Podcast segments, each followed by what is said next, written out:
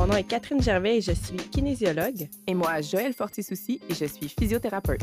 On anime Ton Périnée en santé, un podcast pour les mamans de tous âges et les futures mamans. On démystifie tout ce qui touche à la santé abdominopelvienne de la femme. Ici, pas de tabou, on veut informer et enseigner. So let's go! Bonjour, chère auditrice. Bonjour, Joël. Salut, Catherine. Cette semaine, on va parler des pertes de sensations lors des relations sexuelles. En fait, ça peut être un symptôme qui arrive chez les mamans euh, après un ou plusieurs euh, accouchements. Joël va nous parler des causes et des astuces pour améliorer euh, notre vie sexuelle. Yes! Donc, tout d'abord, je peux dire que c'est pas impossible que ça arrive à une femme qui n'a pas eu d'enfant mais euh, c'est pas les plaintes que j'ai eues euh, en clinique. Fait que fréquemment, ça arrive aux mamans, soit après un accouchement ou même plusieurs accouchements, comme ça va. Euh, les sensations, relations sexuelles vont comme aller en diminuant, on va dire, par exemple. Fait qu'il y a plusieurs causes. J'en ai isolé ou, tu sais, j'en ai déterminé trois que je vais adresser avec vous. Donc, il y a le trauma au niveau des nerfs sensitifs. Donc, après un accouchement, euh, il y a une certaine atteinte au niveau des nerfs, même si elle est légère et normale. Euh, ça peut varier. Donc, si un accouchement est plus compliqué, ça, ça peut atteindre davantage les nerfs. Fait qu'une poussée très longue, donc supérieure à 1h30, ou euh, s'il y a eu des instruments utilisés comme une épisiotomie, les forceps, les ventouses, si ça a été un petit peu compliqué à l'expulsion du bébé ou du placenta, donc s'il y a eu une dystocie au niveau de l'épaule de bébé, euh, s'il y a eu une révision utérine, donc c'est-à-dire que le médecin doit aller manuellement chercher euh, s'il y a un restant de placenta ou essayer de décrocher le placenta manuellement. Fait que vous comprendrez que c'est vraiment quand il y a plus d'interventions qui augmentent les risques de lésions qu'il y a davantage de risques à ce que les nerfs soient affectés mais généralement, c'est pas de façon euh, permanente et ça peut s'améliorer. Euh, on doit mentionner aussi, euh, suite à une chirurgie de la zone pelvienne, donc ça, ça peut aussi atteindre les nerfs, un cancer de la zone pelvienne, même de la constipation chronique. Fait que le fait de pousser de façon chronique, ça peut créer une espèce d'élongation au niveau des nerfs puis diminuer leur efficacité. Donc, c'est quelques exemples qui affectent les sensations au niveau des nerfs. Après ça, un autre aspect qui peut affecter notre sensation au niveau des relations sexuelles, c'est une augmentation de l'espace vaginal. C'est pas la majorité des femmes que j'ai observées. Donc, j'avais une plainte de perte de sensation à la pénétration et euh, je peux dire que ce n'est pas la majorité des femmes qui avaient un espace vaginal augmenté. Ça arrive, mais ce que moi j'observe, puis euh, ce qui fait le plus de sens, c'est quand on a un problème au niveau euh, du collagène. Fait comme être hyperlaxe ou euh, la maladie du collagène qui s'appelle, oh, je m'offre tout le temps le nom, là, mais EDS, Ehlers-Danlos Syndrome. Je le dis sûrement mal, mais bref, ça, c'est des, des vraiment personnes hyper, hyper laxes. Donc, dans ce cas-ci, justement, l'espace vaginal va être moins élastique, il va moins se refermer. Fait qu'on peut rencontrer justement, euh, quand on évalue en clinique, par exemple, on rencontre moins de résistance. Fait qu'on va insérer un doigt ou deux. Et euh, si on essaye de bouger de bas en haut, on va rencontrer vraiment, on a un espace augmenté.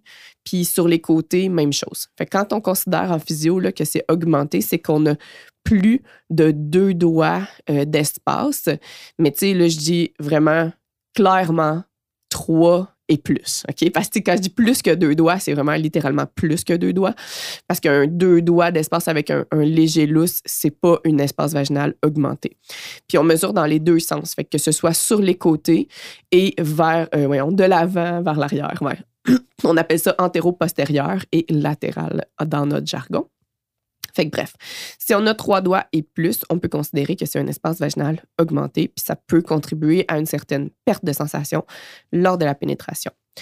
Le dernier aspect que je voulais adresser avec vous, c'est la béance. La béance, c'est une ouverture persistante au niveau de l'entrée vaginale, fait qu'on le voit vraiment au niveau de la vulve. C'est un peu comme si on euh, voyait dans le vagin. Fait que ça peut varier selon les positions. La béance, quand on l'évalue en physio, c'est couché. Parce que de cette façon-là, on n'a pas la gravité, euh, tu sais, comme un squat profond, ça peut ouvrir l'entrée vaginale pour beaucoup de clientes, euh, beaucoup de femmes, mais euh, coucher sur le dos, c'est plus conservateur comme observation. Fait que si on a une béance couchée sur le dos, mais ça veut dire que nécessairement, elle est là euh, quand on est debout. Euh, ça peut provoquer des symptômes comme des brûlures vaginales, de l'eau qui s'écoule du vagin après la piscine ou un bain, et même une diminution de sensation au niveau de la pénétration. Puis, si vous êtes curieuse, on a justement l'épisode 17 qui porte sur la béance. Ouais. Donc, je vais vous donner les explications puis les pistes de solutions pour chacun des problèmes que j'ai nommés plus haut, qui sont l'atteinte au niveau des nerfs, l'augmentation de l'espace vaginal et la béance. Donc, pour l'atteinte au niveau des nerfs, le temps de guérison est de six semaines au minimum après un accouchement ou une chirurgie. Fait qu'il est possible d'avoir une perte de sensation, donc une, affectation au niveau des nerfs pendant cette période-là. Mais il ne faut pas s'inquiéter parce que la guérison spontanée n'a pas encore eu lieu. Et de toute façon, toi, tu conseilles justement la reprise des relations sexuelles à partir de écoutez, ouais, écoutez votre chirurgien ou votre euh, médecin, mais euh, moi, je dis pas avant six semaines. honnêtement, ça vaut pas la peine. Ce qu'il faut garder en tête, c'est que même au niveau de l'utérus, c'est une lésion que le placenta a laissée. Fait qu'il y a un risque d'infection quand on insère euh, quelque chose qui contient des bactéries, comme un pénis. On en avait parlé à l'épisode 22. Yes.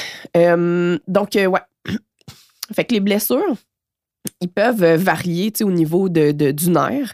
Donc, une lésion qui est sans coupure, on dit que la gaine du nerf, donc un nerf, est entouré d'une membrane et cette membrane-là va rester intacte. Et ça permet au nerf de repousser dans cette gaine-là quand il guérit.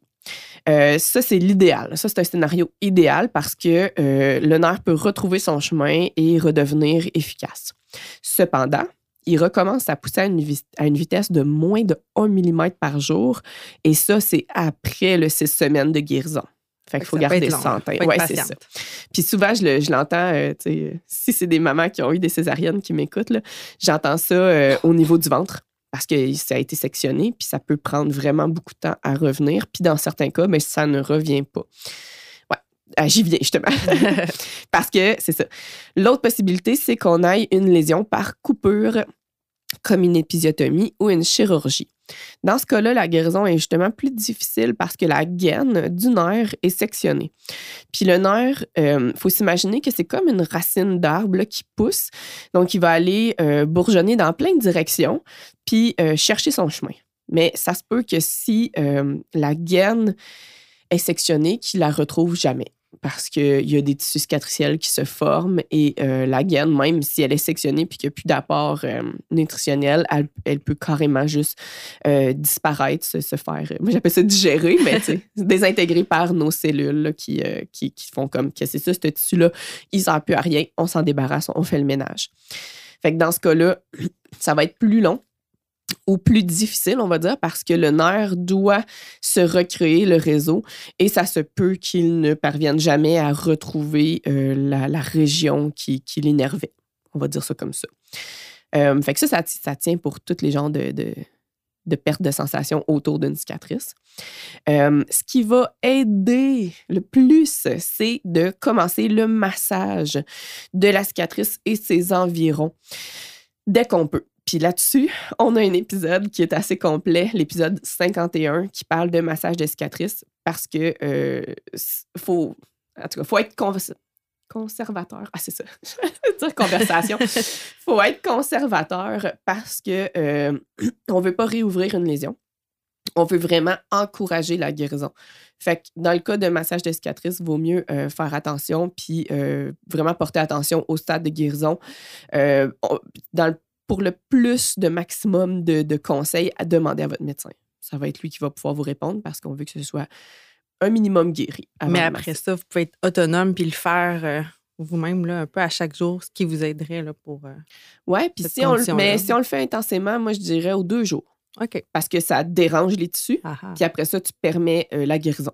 Puis tu redéranges le tissu, puis tu permets la guérison. Fait que de cette façon-là, moins de chances que ça empire quoi que ce soit. OK. Ouais. OK. Fait que là, après ça, l'autre détail qui peut aider, c'est le renforcement au niveau du plancher pelvien parce que ça va euh, mobiliser les tissus, ça va stimuler euh, l'activité conductrice au niveau des nerfs de la région. Euh, fait que vraiment, l'électricité de nos nerfs va être stimulée davantage en faisant du renforcement, donc des contractions actives au niveau du plancher pelvien. Le, la mobilisation des tissus, comme je disais, ça va aussi apporter euh, le, sang dans la région, puis ça encourage la guérison. Euh, ça peut aider le nerf et les tissus de récupérer davantage. Hmm. Fait que c'est pas mal ça. Euh, maintenant, si on parle de la béance puis de l'augmentation de l'espace vaginal, je le mets dans le même parce que moi, ce que je fais en clinique, c'est similaire. Dans tous les cas, je vais recommander le massage de l'entrée vaginale a débuté au plus tôt six semaines après l'accouchement parce qu'on veut que ce soit guéri ou selon l'avis de notre physio. Moi, ça arrive que je le donne avant, mais je m'assure de visuellement confirmer que c'est bien guéri et que ça n'empire rien. Euh, puis c'est avec le massage, je le fais avec des mouvements de fermeture vaginale. Fait qu'on veut venir approximer les deux côtés de l'entrée vaginale avec le massage. Fait que ça va pas littéralement fermer le vagin. Mais s'il y a des euh, adhérences dans nos tissus qui font que ça tient un peu plus, on va dire, ouvert, comme avec la béance, mais ça va nous aider à euh, diminuer ces euh, tensions-là, adhérences-là, puis retrouver une belle souplesse au niveau des muscles, puis du fascia. Puis ça, ça va aider au niveau de nos sensations aussi. Parce qu'un muscle qui est tout pogné, par la guérison là, de post-accouchement, il va avoir justement une activité au niveau des nerfs moins, moins efficace. Les sensations vont être moins efficaces parce que le, muscle bouge moins, il est plus pogné, puis euh, on a moins de perception de changement. En gros. Parce que c'est ça, les sensations au niveau des relations, c'est des changements au niveau de la stimulation de nos nerfs. Après ça, le renforcement du plancher pelvien va aider évidemment.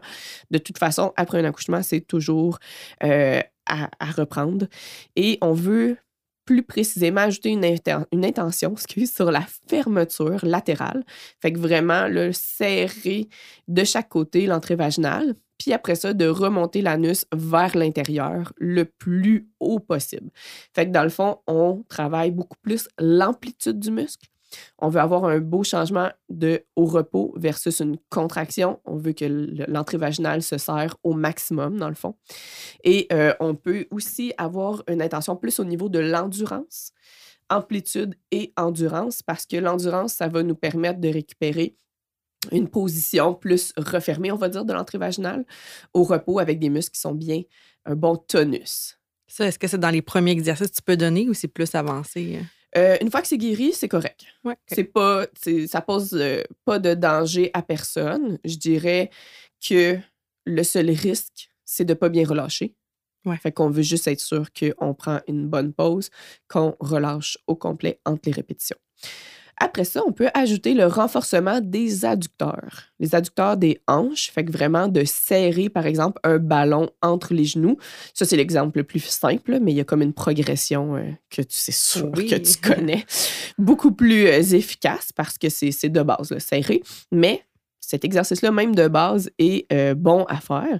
Puis le but, c'est d'aider à restabiliser le bassin. Tu sais, ça se peut que le bassin puis là, c'est des millimètres, là. Parce que je sais c'est quoi là, notre, métier. Puis on va se le dire, là, ça se peut que ce soit des millimètres, mais de refermer les hanches, refermer le bassin, ça va aider aussi au niveau du plancher pelvien parce que ça lui redonne euh, son, on va dire, son alignement plus efficace, plus naturel, versus que si nos os sont comme encore, puis là, c'est faux s'imaginer, c'est des millimètres, en position ouverte post-accouchement. Fait que bref.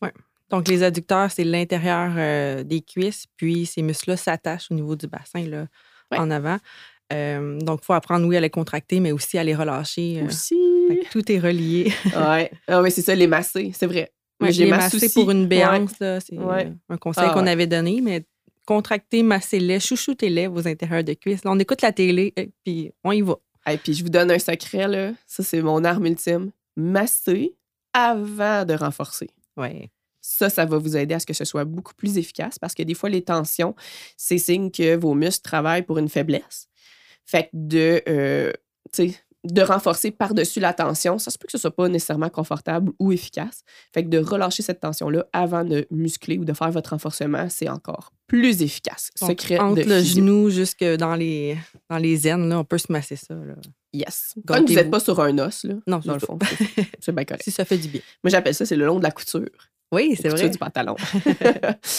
euh, fait que de façon générale, maintenant, pendant les relations, fait que peu importe c'est quoi la cause de la perte de sensation, voici ce que je recommande en tant que physio, c'est de respirer par la bouche. Respirer par la bouche ouverte, là, bien sûr. Ça euh, vous permet de euh, stimuler le nerf vague, ça vous permet de stimuler le système nerveux parasympathique, fait que le système nerveux de relaxation. Et euh, ça vous permet peut-être d'arrêter de penser aux enfants. je dis ça de même, mais oui, ça peut affecter vos sensations. Puis c'est ça, tu sais, des fois, on est tellement focusé sur je sens rien, voyons, c'est quoi le problème, que c'est ça, on se concentre pas on va dire, sur un niveau un petit peu plus en dessous de la conscience. On devrait plus se, connecter sur le je me laisse aller, voici ce que je sens, comme ça, je le sens, au lieu de faire comme voyons, c'est quoi le problème, il me semble que je sens rien. Bon. Après ça, on peut s'aider en contractant et relâchant le plancher pelvien de façon rythmique. Fait que, euh, c'est pas, là, euh, tu contractes pendant, euh, toute la relation. Non parce que, comme je disais, nos nerfs, ils perçoivent beaucoup plus le changement au niveau de la pression que euh, la pression soutenue. Fait que contracter, relâcher, euh, ça peut être quoi? Deux secondes, trois secondes, cinq secondes si tu le files. Puis après ça, tu relâches et tu resserres et tu relâches. Fait qu'il n'y a pas de, règles sur le temps, mais euh, choisis quelque chose qui fait ton bonheur. On va dire ça comme ça. Après ça, on peut choisir de serrer le partenaire entre les cuisses. Fait c'est sûr que c'est pas possible dans toutes les positions, mais euh, à ce moment-là, ça peut aider, comme je disais, à resserrer euh, et le plancher pelvien et le bassin. Ça peut augmenter nos sensations et même celles de partenaire. Hein? Pourquoi pas? fait que, ouais, trouver une solution. Soit on peut rapprocher les cuisses aussi, mais ça, ça peut être, on va dire, moins confortable dans certaines positions. Encore là, ça dépend de notre anatomie. Euh, la cuillère, dans le fond, nos, euh, nos cuisses sont refermées. Euh, c'est juste que la pénétration est moins profonde, mais ça peut être très agréable aussi pour réapprivoiser les sensations, justement. Fait que cette position-là. fait que après ça, c'est euh, de stimuler beaucoup plus la partie euh, superficielle, on va dire, du clitoris. Fait que le clitoris, hein, c'est euh, pas juste la glande, donc le gland, excuse, pas la glande. Je parle en anglais. c'est pas juste le gland, c'est vraiment, il y, a, tout l'extérieur de l'entrée vaginale qui est relié au clitoris. Et ça, on peut remplacer le mouvement de va-et-vient classique par du frottage, on va dire ça comme ça pour faire ça simple. Mais en gros, c'est que au lieu que le partenaire ou la partenaire s'éloigne et revienne de façon euh, très avec beaucoup d'amplitude, mais là c'est plus comme on s'éloigne pas, on reste en contact puis on vient faire un genre de va-et-vient mais en, restant proche. Une petite danse du bassin. exactement. fait que ça vient vraiment euh, stimuler justement les sensations, les, les, parties les plus sensibles euh, à la pression là, chez chez la femme, puis ça peut être euh, très agréable aussi pour l'homme. Euh, puis après ça, c'est d'essayer différentes positions. Ça se peut que euh, ça vienne stimuler des parties différentes selon les positions. Encore une fois, les anatomies sont toutes différentes, fait que ce soit partenaire, madame, ça vaut la peine de tester différentes positions, voir si on en a une qui provoque davantage de sensations. Puis, bien, finalement, c'est de stimuler manuellement le clitoris, chose qui normalement, il devrait rester des sensations au niveau du clitoris. Fait qu'on peut venir quand même avoir beaucoup de plaisir avec le clitoris. Fait que c'est pas mal ça pour les pendant les relations, mes recommandations.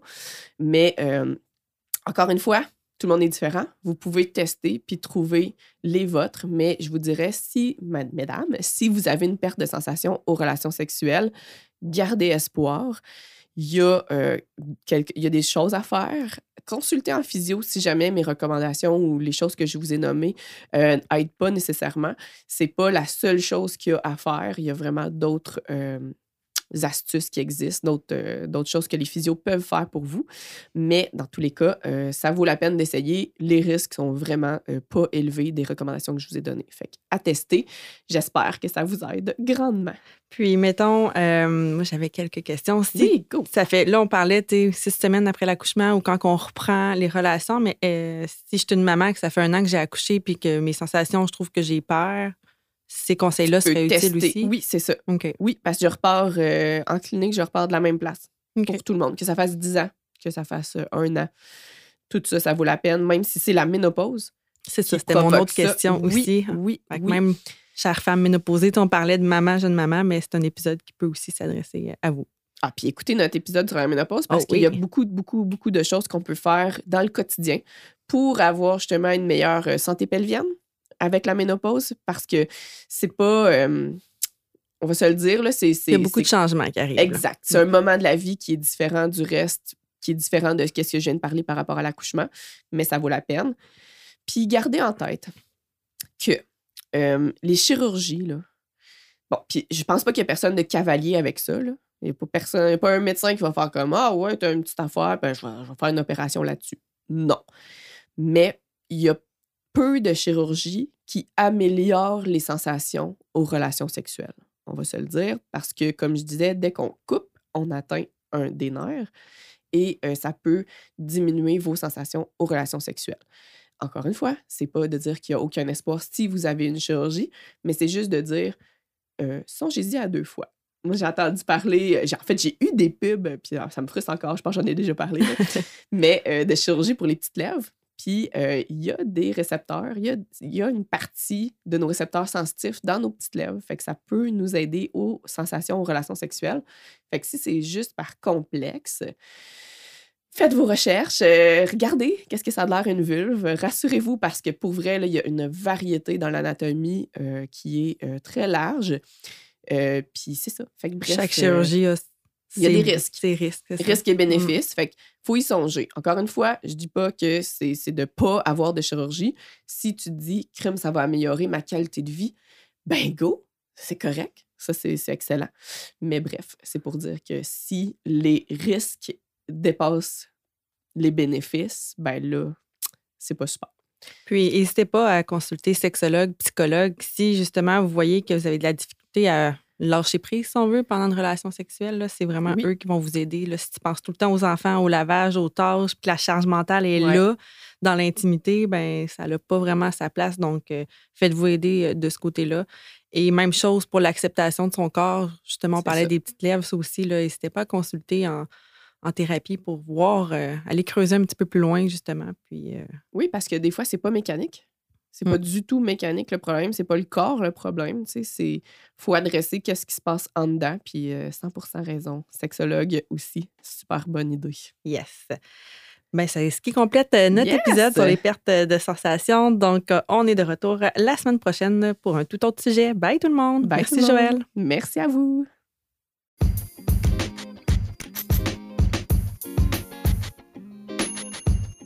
Hey, merci d'avoir écouté l'épisode jusqu'ici. Si tu as apprécié, n'hésite pas à le partager avec toutes les femmes de ton entourage qui pourraient être intéressées par le sujet de cet épisode.